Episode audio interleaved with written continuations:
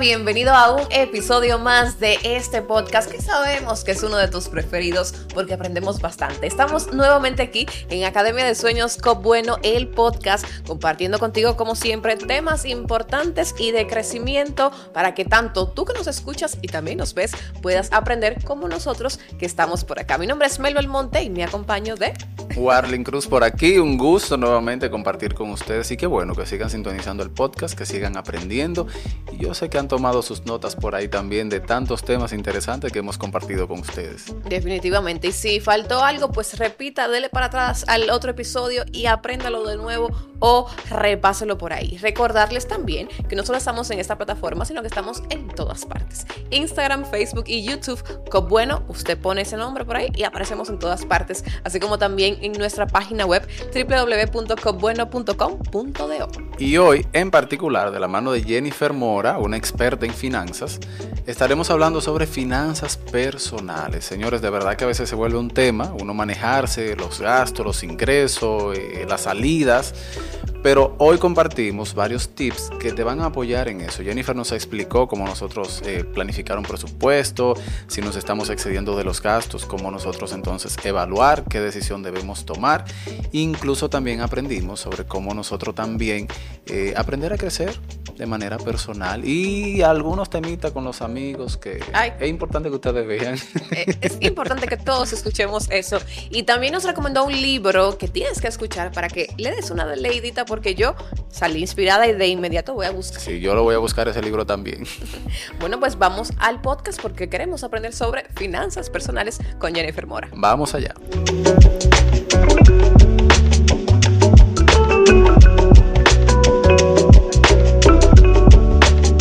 Este tema sí que me gusta porque yo les he dicho en varios episodios que necesito ayuda en el tema de las finanzas y este en específico acerca de finanzas personales creo que me va a ayudar mucho, Wally. No, no solamente a ti, a mí también. Ah, tú sabes mucho, Wally, no te hagas. Jennifer, hola.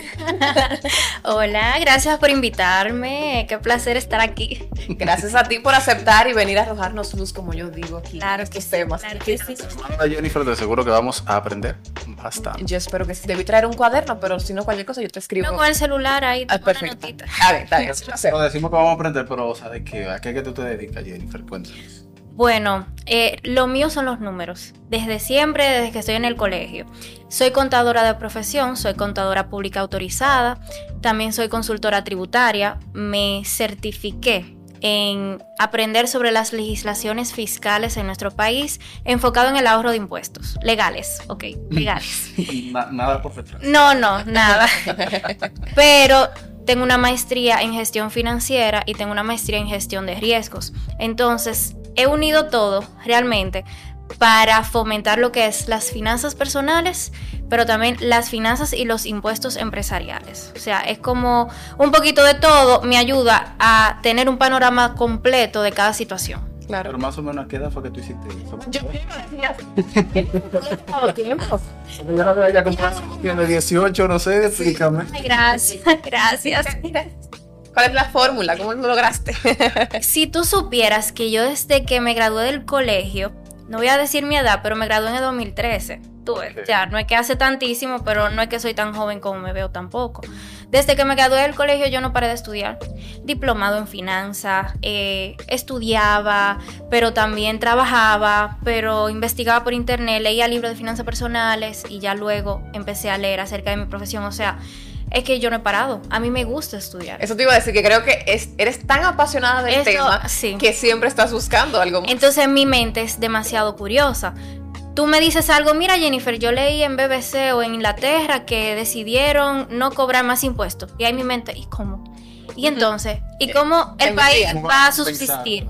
¿Cómo? Entonces ahí es que mi mente empieza a maquinar. Entonces, como en el día a día siempre pasan situaciones, yo no descanso. Pero ahí también que tú eres influencer, ¿verdad? Bueno, ¿cómo es que lo digo? Bueno, no, porque soy humilde, dile. No, si tú supieras, eh, eso fue una sorpresa porque yo tengo años y si ustedes van a mis redes sociales pueden validar.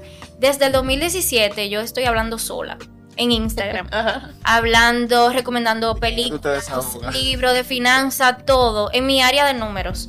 Y de un momento a otro, sin yo darme cuenta, la persona, las personas empezaron a publicar, compartir y ya tengo ahí 36 mil y algo.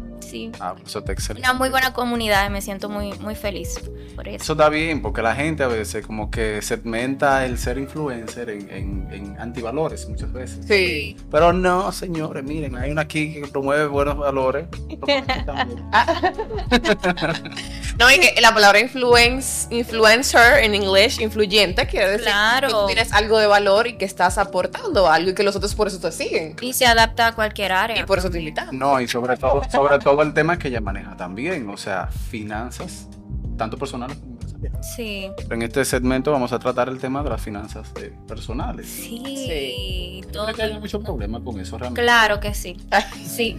Sin titubeo, claro. Yo he, yo he tenido problemas financieros incluso. O ¿Qué? sea, todo. Yo creo que no hay una persona que en algún momento eh, ha dicho, yo he manejado mis finanzas al 100% bien mi vida entera. No. Por ejemplo, cuando yo salí del colegio y empecé la universidad, yo trabajaba. Pero adivinen en qué yo gastaba el dinero. En viaje. Yo me iba a Puerto Rico a comprar ropa. me- Excelente. Chulerías, sí. Yo ahorraba para viajar. No, Ah, por lo menos tenías una meta. Pero lo vaciaba la cuenta porque es que me encanta viajar. Entonces llegó un punto en que yo, dice, en que yo dije, ven acá. Se identifica. Entonces llega un punto donde yo dije, ven acá, pero yo quiero seguir estudiando, Claro. no me van a mantener la vida entera, Lloremos porque. es verdad. Entonces necesito ya madurar un poco. Entonces ahí fue que dije, ven acá, ¿qué- ¿en qué lío yo me estoy metiendo? Déjame coger un préstamo, déjame... Y ahí empecé a poner en práctica lo que ya yo venía leyendo con libros de finanzas personales. ¿Y cuáles fueron esos primeros pasos, esos primeros cambios que realizaste en tu vida para empezar a manejar de manera saludable tus finanzas? Yo digo que lo primordial es la mentalidad. Suena cliché, pero no, no es cliché. Porque la mente controla todo. Por ejemplo, tú puedes decirme, mira, yo he intentado todos los medios para organizar mi finanza. Pero tú internamente has hablado contigo mismo. O sea, tú has dicho, óyeme, si tú sigues así, eh, te van a quitar la casa, te van a quitar el vehículo. O sea, es una madurez que se alcanza para poder organizar eh, tus números de una manera totalmente orgánica, pero eso es de adentro. ¿Y cómo uno lo va desarrollando? Con libros, con podcasts como este, con videos de YouTube, con historias bibliográficas. O sea, miren, yo le puedo recomendar incluso muchísimos libros que me ayudaron. Hay un libro que se llama Los secretos de la mente millonaria que detallan unos mandamientos o principios para uno descodificar el cerebro. ¿Por qué? En este libro yo aprendí bastante de por qué todo mi dinero yo lo quería gastar en viajes. Y era porque desde niña yo siempre quería eh, como devolverme todo lo que yo hacía. Por ejemplo, si me mandaban a fregar y yo lo hacía, yo quería mi recompensa. Ah, Sí, entonces hay una parte del libro donde habla de la raíz de tu relación con el dinero. Entonces mi relación con el dinero eh, en mis años, ¿verdad? Ya más joven, era por motivo de esa recompensa. Si yo no me daba recompensa, entonces yo sentía que, que estaba trabajando en vano. Entonces, cuando tú eres niño, por ejemplo, y te dicen, no, no te podemos comprar ese juguete porque nunca hay dinero, tú vas creando en tu mente una idea negativa del ¿Qué dinero. dinero? ¿Qué dinero? El dinero da problemas, el dinero no es bueno, los ricos son malos, eh, el dinero es lo que trae problemas, o sea, todo eso va, aunque no lo creamos, afectando la manera en que, en Claro. que administramos el dinero. Como, y, y el background de, de la- de toda la crianza, quizás no tan directo como que, mira, no hay dinero, sino como tú ves como tus padres se manejan. Si los padres pelean por dinero, por ejemplo. Exacto. Yo nunca quiero tener dinero porque como mis padres se pelearon por dinero, yo no quiero vivir esa situación. Entonces hay, hay muchas personas que cuando empiezan a tener prosperidad o le llegan oportunidades buenas de trabajo, se estancan porque no saben qué hacer con ese crecimiento o tienen miedo tal vez a, a esa prosperidad porque no tienen las herramientas necesarias ni la mentalidad eh, todavía programada para hacer un uso efectivo de esa oportunidad. Hay personas que dicen así como, pero es que yo estoy bien, yo no quiero más dinero. Sí, conformista. El obtener ese dinero no es que representa tampoco como un sacrificio, o sea, no se van a salir mucho de lo que hacen en el día a día. Implica un cambio quizás de trabajo o algo así, pero no que tú vas a tener que ahora trabajar 5 o 6 horas más, pero vas a ganar más.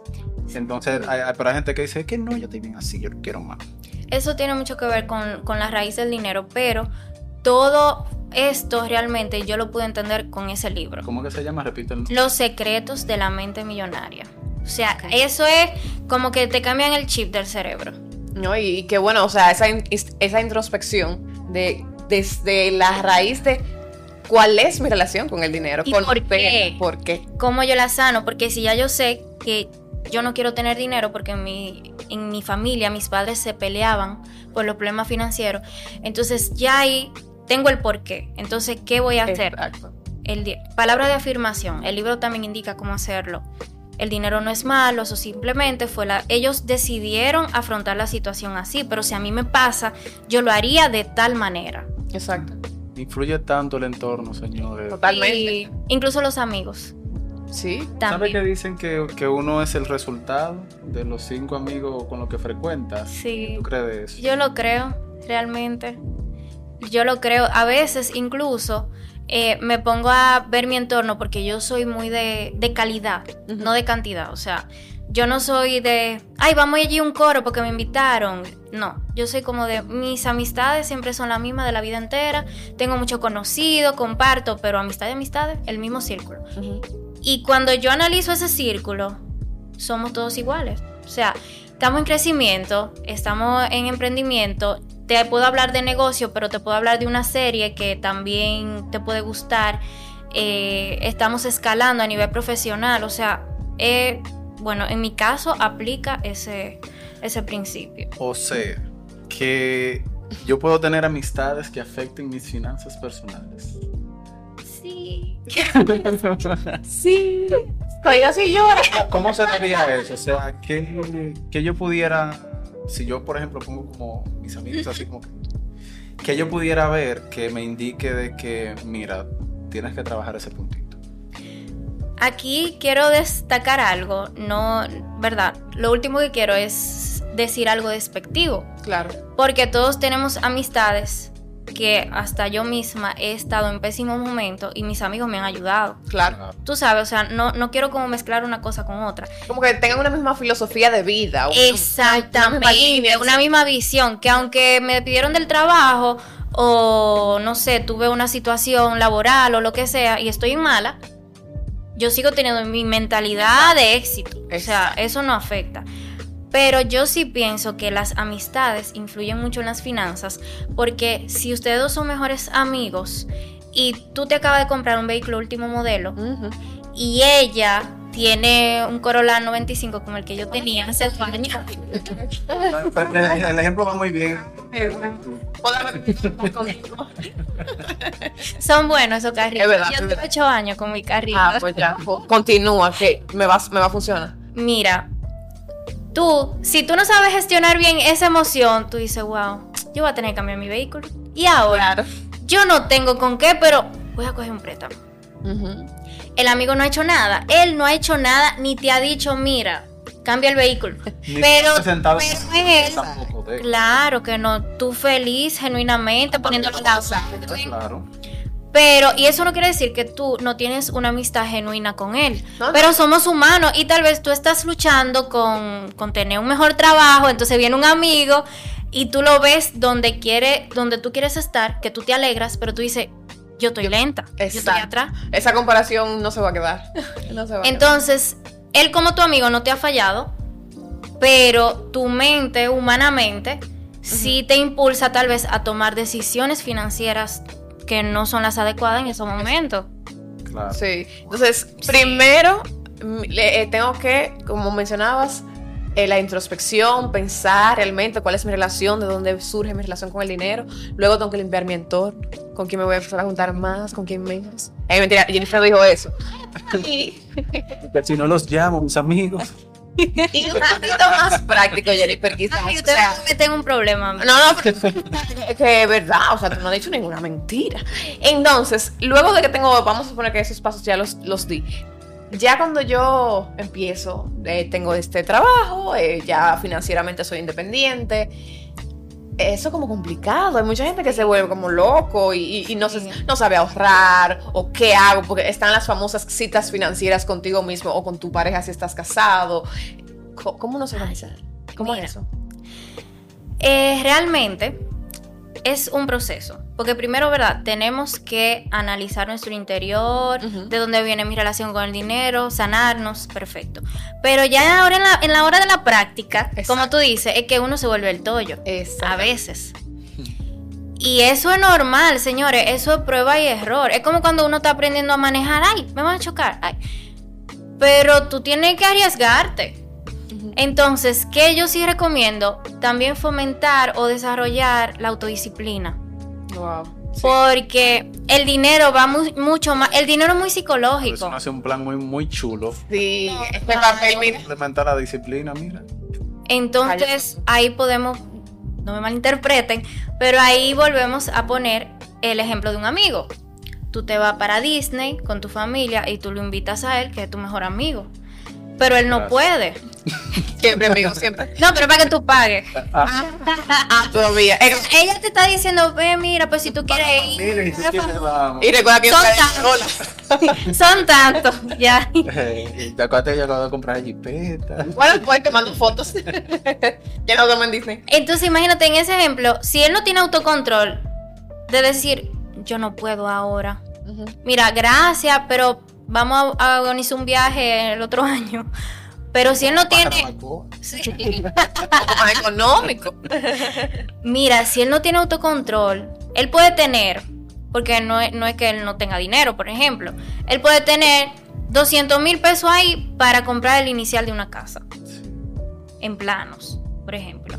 Pero si tú no tienes autocontrol, tú dices, diale, cualquiera coge esos 200 mil y se va para Disney. Total, yo Yo- trabajo, yo para eso trabajo.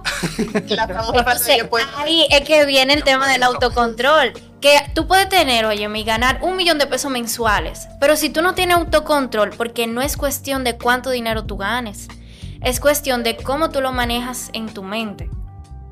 Y realmente tú acabas de mencionar algo muy interesante y es nosotros eh, aprender que hay momentos los que debemos decir que no. Sí. Simplemente. Porque, por ejemplo, a mí me pasa, yo tengo, como tú mencionas, muchos amigos cercanos y, y un círculo de conocidos bastante amplio. Y tengo una forma de ser como muy peculiar, entonces muchas veces la gente quiere compartir conmigo, pero no siempre yo puedo. A veces por tema de tiempo o a veces también por tema eh, económico, que quizás no sea precisamente que me falte el dinero en el momento, pero puedo en ese, en ese, en ese tiempo tener un negocio o un proyecto que quiera De prioridad. Entonces, eso es muy importante, cada quien reconocer qué es prioridad para ti y trabajar en eso. Puede ser que el otro no lo entienda y, y yo adopté hace mucho una filosofía de que mis metas y mis sueños son míos. Sí. Y no precisamente tú lo vas a entender, no precisamente tú vas a, a congeniar con eso que yo estoy planeando para mí. Entonces, ¿quién es que tiene que ser responsable de, de alcanzarlo? Y tú sabes qué pasa, y escúchame que te interrumpa, muchas veces la gente lo entiende cuando tú materializas esa meta, solamente. Ay, sí. Y no, en el proceso no Ay, te yo no, en el entiende. proceso. En el proceso ahí, tú sí eres tacaño. Tú, Ujú. eh, señores, por favor, no se lleven de, de esos términos despectivos de tacañería, de... No. Porque solamente tú sabes cuál es tu meta. Claro. Entonces, esas personas que hoy te dicen, wow, mira, tú, tú tienes dinero ahí guardado, tú nunca gastas, son los primeros. Ni siquiera es con mala intención que lo dicen, pero ellos son los primeros que mayormente eh, nos se alegran y nos apoyan, nos, nos celebran cuando cumplimos la Y a meta. veces uno siguiendo enfocado en la meta también le enseña a ellos, los inspira. Un ejemplo. Sí, totalmente. Sirve como, como, exacto, como ejemplo a seguir. Entonces, una preguntita ya que me queda. Si yo estoy teniendo problemas financieros, o sea, mis gastos están siendo más que, que el ingreso que estoy recibiendo en ese momento y no estoy pudiendo salir ni siquiera al colmado a comprar una cerveza, por ejemplo. ¿Qué yo pudiera hacer? ¿Qué tú me recomiendas en ese sentido? Eh, ¿Tú estás recibiendo ingresos? Ah, sí, sí. Recibo ingresos, pero no me están dando y se me estoy quedando con deuda al final. Mira, ahí yo recomiendo coger una lista con todos los gastos que tú tengas sin hacer trampa, porque a veces no nos gusta ver la realidad. Sí, sí. Entonces empezamos, y no, yo no voy a poner Netflix porque eso... O los 7 dólares. O los 10 dólares. 5 cafés que tú te compras al día. Exacto, yo no voy a poner eso porque, pero a veces eso es un mecanismo de defensa para nosotros no darnos cuenta de lo que estamos fallando, porque esos son gastos hormiga. Gastos hormiga. Exacto, entonces ahí yo te diría, coge una nota y haz una lista de todos los gastos, hasta la propina que tú das en el parqueo. Así de extremo. Sí. Porque muchas veces que en esos gastos es que te el fallo. Y yo siempre pongo el ejemplo del agua. ¿Cuánto cuesta una botella de agua? 15 pesos, digamos, 15, 20 pesos.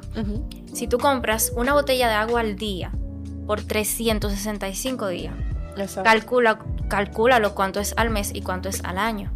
Entonces, ese simple gasto tú te lo puedes ahorrar comprando un termo Exacto. y cogiendo agua de tu casa. Entonces, si cuando somos honestos, hacemos una lista, ok, yo gasto en esto, en esto, en esto, pero ven acá, pero eso ya yo no lo uso. Ujú. Hay dinero, por ejemplo, o suscripciones que hacemos por internet. Eso se llaman gastos hormigas y gastos vampiros. Eh, lo del agua es gastos hormigas, pero esto que voy a mencionar es un gasto vampiro porque te absorbe dinero sin dar- sin tú darte cuenta.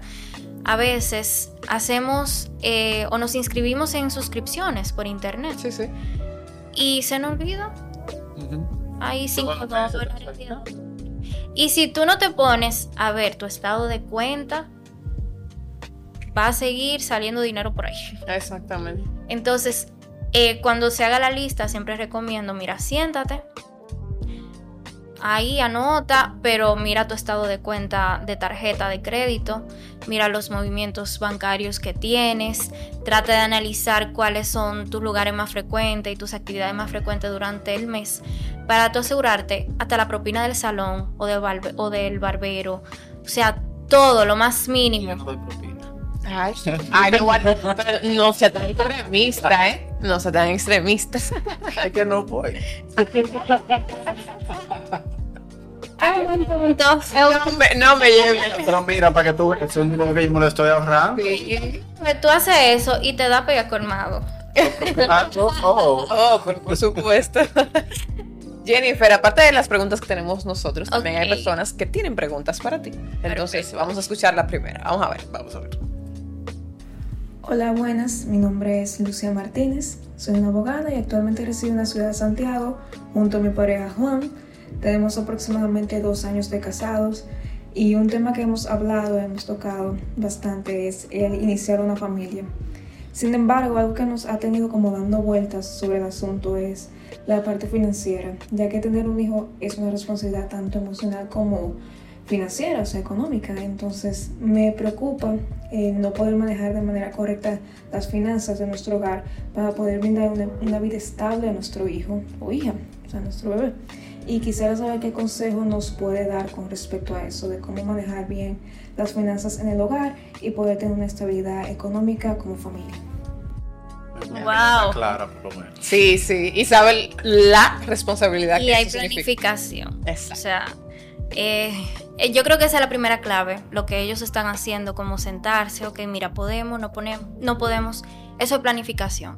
Ujú. Y las parejas que tienen esa comunicación financiera, que tienen maneras similares de manejar el dinero, etcétera, mayormente fluyen muy bien y son muy exitosas financieramente hablando. Y no tienen problema de dinero tampoco.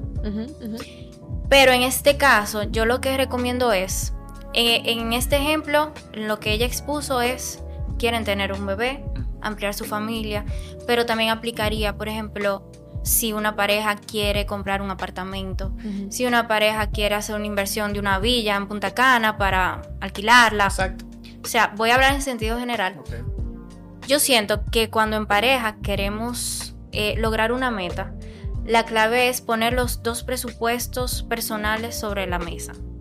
O si tenemos un solo presupuesto, pues el presupuesto en común sobre la mesa. Hay que reducir gastos. O hay que aumentar los ingresos. Porque no es solo, a veces nos enfocamos tanto en yo no gano lo suficiente o yo tengo demasiado gasto, no puedo tener un bebé. Como la chica que, que nos está comentando su situación. Pero, ¿y si todos los gastos que esa pareja tiene son los esenciales para su diario vivir, porque no malgastan, por ejemplo. Entonces ahí la solución es aumentar los ingresos. Déjame ver si solicito un aumento o si puedo escalar de puesto en la empresa donde trabajo o si hago un emprendimiento. Cuando tenemos este parámetro claro, o reduzco gastos o aumento ingresos o las dos cosas. Sí. Lo mejor es las dos cosas. Exacto. Entonces ya ahí sí, con un panorama un poquito más amplio, uno puede decir, ok, ¿cuánto se va en un niño? Más o ¿Cuánto menos. se va en un niño? Entonces ahí yo lo que haría es preguntarle a las parejas más cercanas y tener una idea. Exactamente. Porque es que no soy madre, pero yo sé que es algo totalmente eh, al azar. O sea, porque un mes tal vez tú no tienes que gastar mucho, pero al otro mes hay que comprar más medicina. Exacto. O pasó algo, o ya dejó la ropa. Entonces son muchas eventualidades. Sí, sí. Pero lo importante es hacer un presupuesto para esas eventualidades.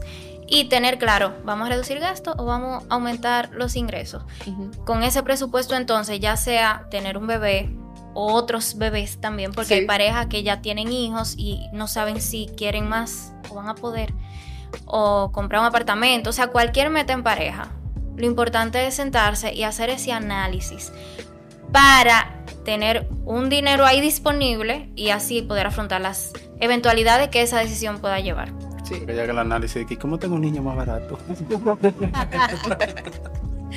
Bueno, yo creo Hasta que yo quiero saber, pero no sé. cuando tenga la respuesta la comparte, por favor. Está bien, está bien. Lo dejo de tarea. Tenemos más preguntas, vamos a seguir escuchando. Hola, me llamo Amelia y tras varios intentos me estoy dando cuenta que necesito una ayuda urgente para mejorar mi planificación económica.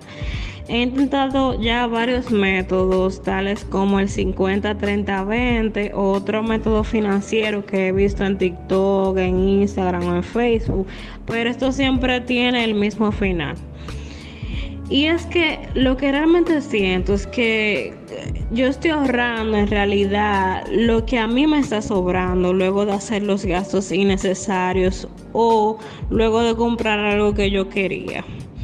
Quiero buscar una ayuda porque tengo demasiados objetivos y demasiadas metas que quiero cumplir este año, pero mi economía no me está ayudando.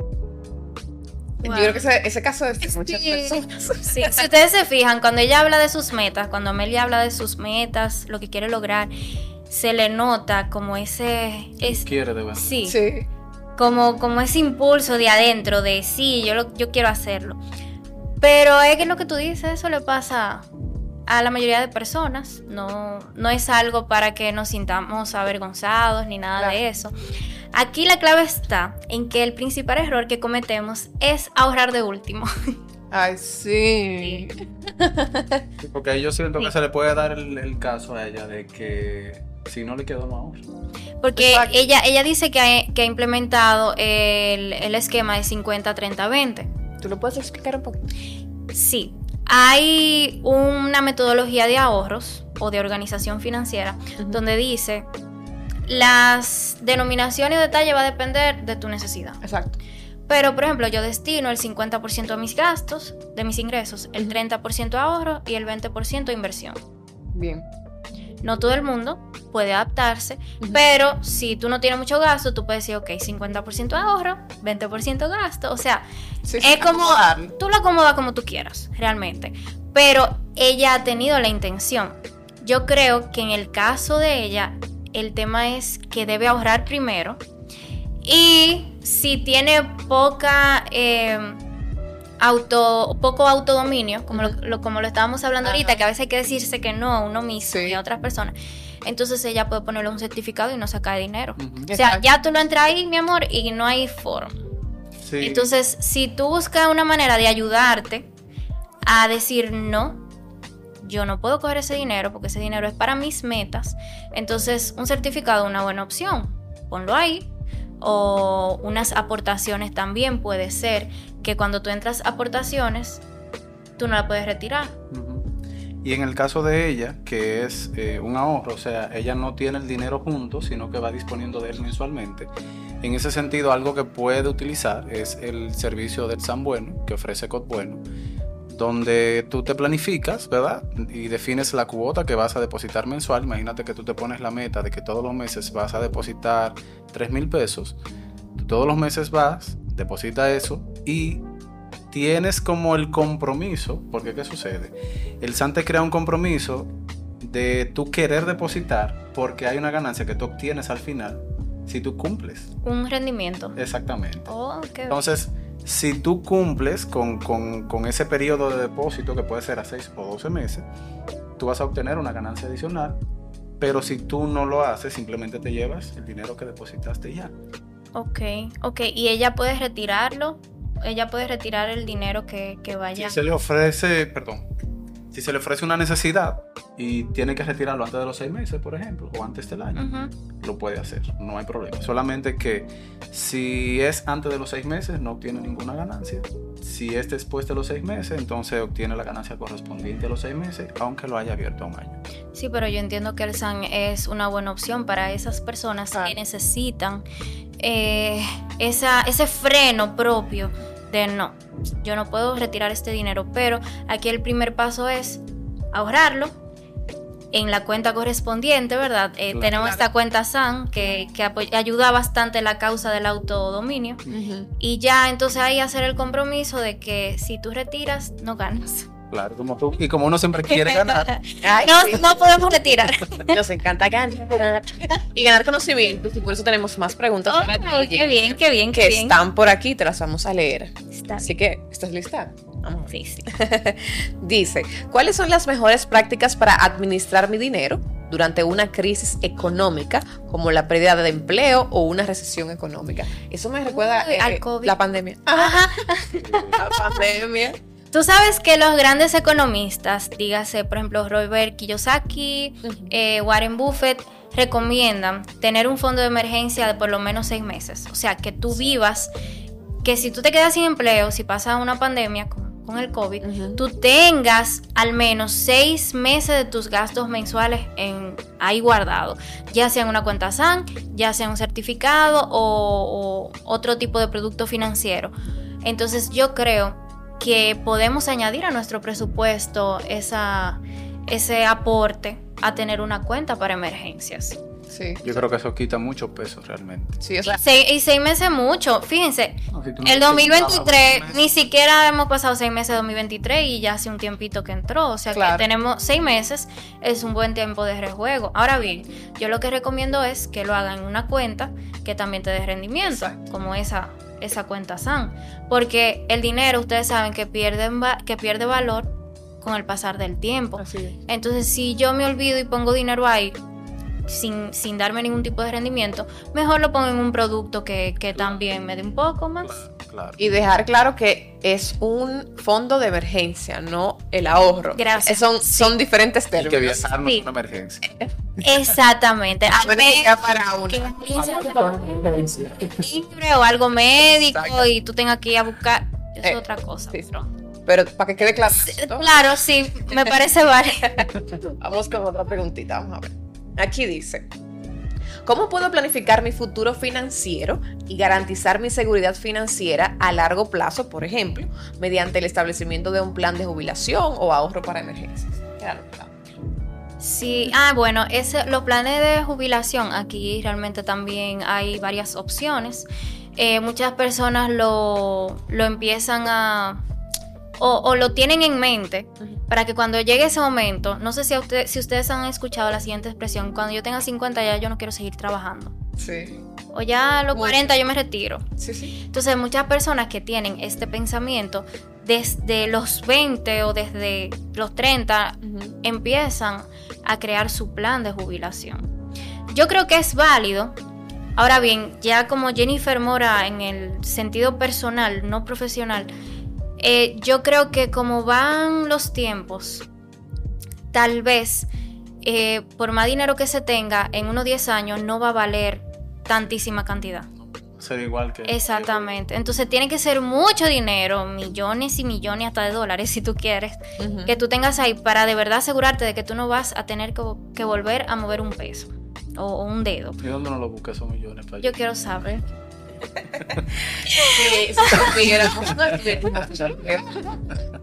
Sí, pero es importante hacer su plan y todo, pero considerando también la inflación, que como los tiempos están cambiando tanto, la, inflación va aumentando, entonces si tú tienes 20 y quieres hacer un plan para retirarte a los 60, o sea, por 40 años, tú no puedes contar con que 100 millones de pesos ahora va a ser lo mismo en 40 años, o sea, hay que contemplar también esa parte. Claro que sí.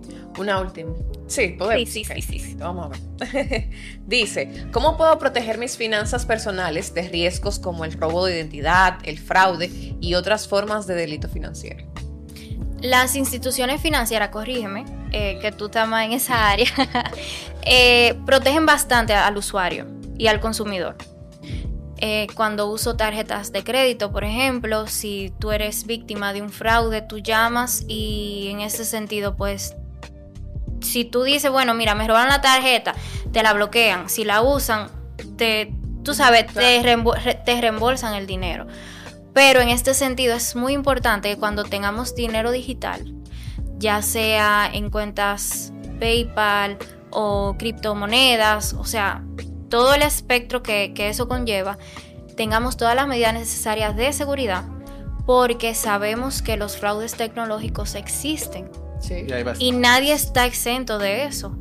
Pero lo importante es cubrirse, hacer todo lo que está en nuestras manos, pero yo creo, no sé de tecnología, pero yo creo que, que la posibilidad, la pequeñita posibilidad siempre va a estar. Claro que sí hay una brecha y ahí nosotros debemos, como tú mencionas, ser como vigilantes de nuestro propio esfuerzo y dinero, porque el dinero en sí, ok, es dinero, pero ¿qué te costó tener ese dinero? Bastante. Entonces, tú estar siempre pendiente y resguardar eso. Y voy a poner un ejemplo.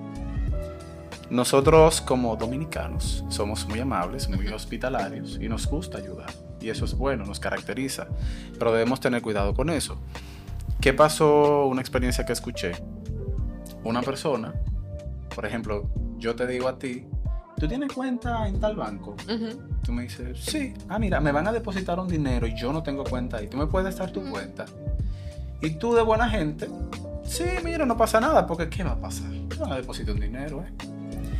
Pues, ¿qué sucedió? Esa persona que solicitó la cuenta para hacer el depósito realmente estaba estafando a otra persona. Entonces, como el dinero cayó en tu cuenta, piensan que eres. El usuario que fue estafado hizo la denuncia, ¿cuál cuenta tú crees que te ignoraron, que embargaron? Exacto. Fue la tuya. Entonces, todo el dinero que tenías ahí quedó embargado de algo que tú ni sabías simplemente por hacer un bien. Y aunque al final, ok, digamos que investigan, te lo devuelven, pero se pasa un mal rato, se pierde tiempo, hay que gastar incluso recursos en abogados, todo eso. Entonces, si no una gente que tú conoces, como que no, te metes en eso, tú sabes, protegerte. Y con, y con el tema también de la virtualidad, como tú mencionabas. Nos gusta mucho manejar todo por internet y nada malo con eso, pero si vemos que nuestro acceso fue violentado, que no podemos acceder a la aplicación, que no podemos acceder al correo, mándese rápido Así es. Y llame a su banco, bloquee ese acceso, lo que sea, porque realmente... Y revisar las cuentas, que no falte dinero, que la tarjeta no la hayan usado, porque es que hay de todo. Jennifer, el tema es bastante amplio, pudiéramos durar aquí dos o tres o cuatro o cinco horas. Cuando ustedes quieran me vuelven a invitar. claro que sería un podcast maratón. ¿Verdad? Si sabemos que estás en las redes sociales. ¿Cómo te podemos encontrar? Me pueden encontrar en Instagram, arroba Jennifer Mora F. Jennifer, una N y doble F excelente, porque para cualquier otra duda, cualquier otra cosa, por ahí te vamos a estar contactando. Sí, y por ahí también sigo compartiendo tips de finanzas, cada vez que viajo, cada vez que tengo situaciones o eventos personales, pues me gusta también compartir cómo lo voy manejando y así ustedes vayan aprendiendo. Seguimos aprendiendo consigo entonces por Instagram. Sí. Agradecer la presencia de Jennifer, todos esos tips que ha compartido con cada uno de nosotros y también por ayudarnos a aprender a manejar mucho mejor las finanzas, que es un tema muy interesante. Así es, seguimos aprendiendo en cada episodio de este podcast y este, por el momento, lo despedimos.